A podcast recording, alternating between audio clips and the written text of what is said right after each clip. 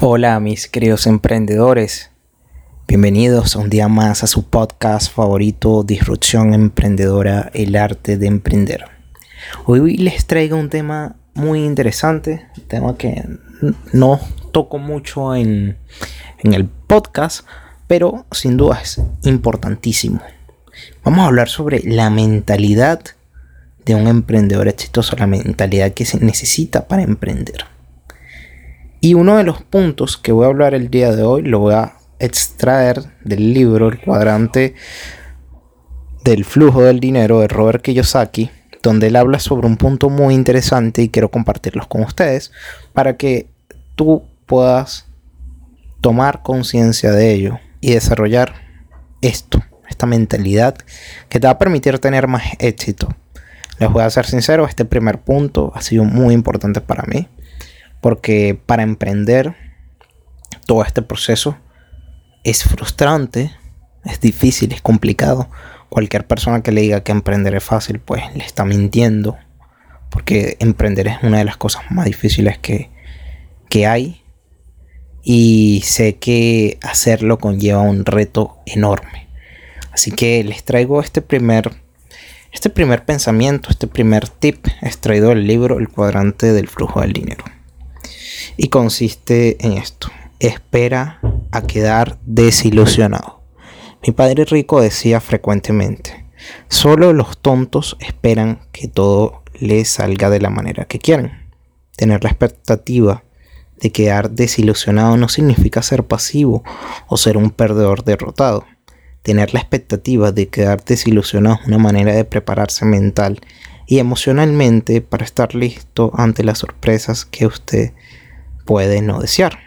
Al estar preparado emocionalmente, usted puede actuar con calma y dignidad cuando las cosas no marchan como desea. Si usted está calmado, puede pensar mejor.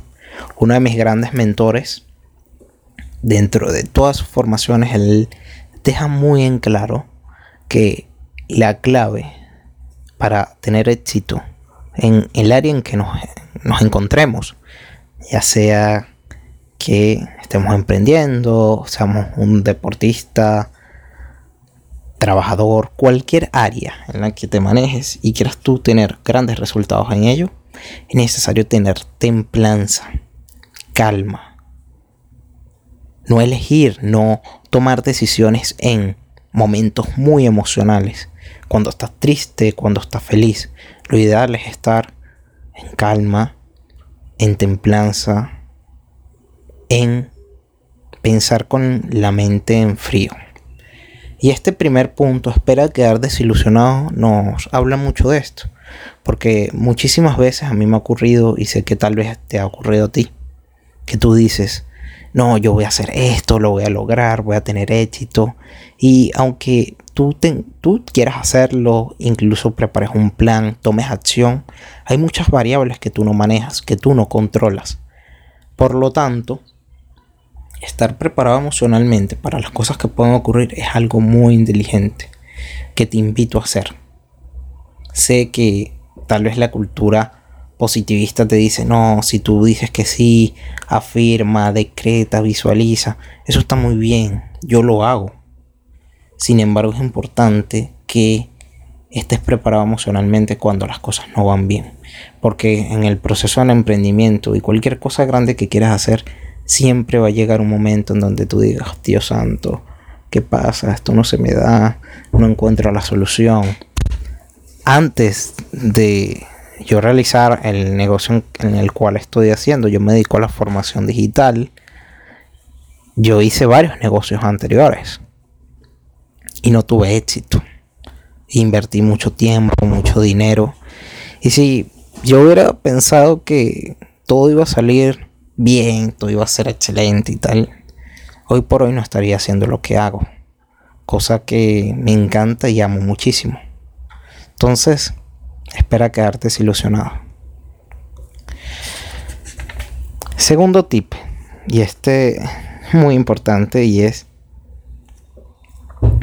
sea amable contigo mismo.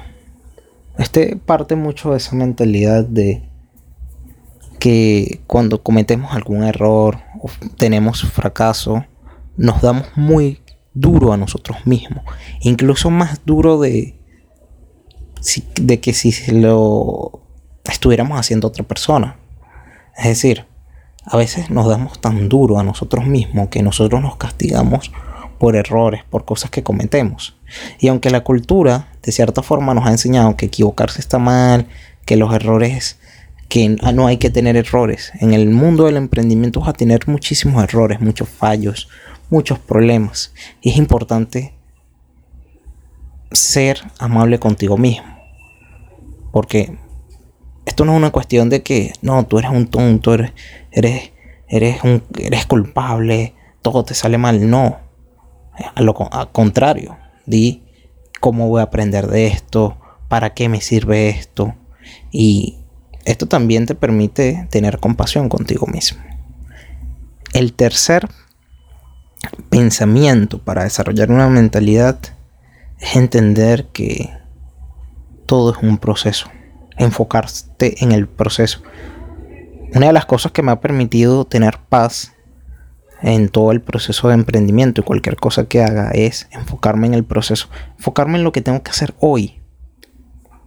Si tú te colocas un objetivo en un año, creas tu plan, haces todo eso, eso está genial.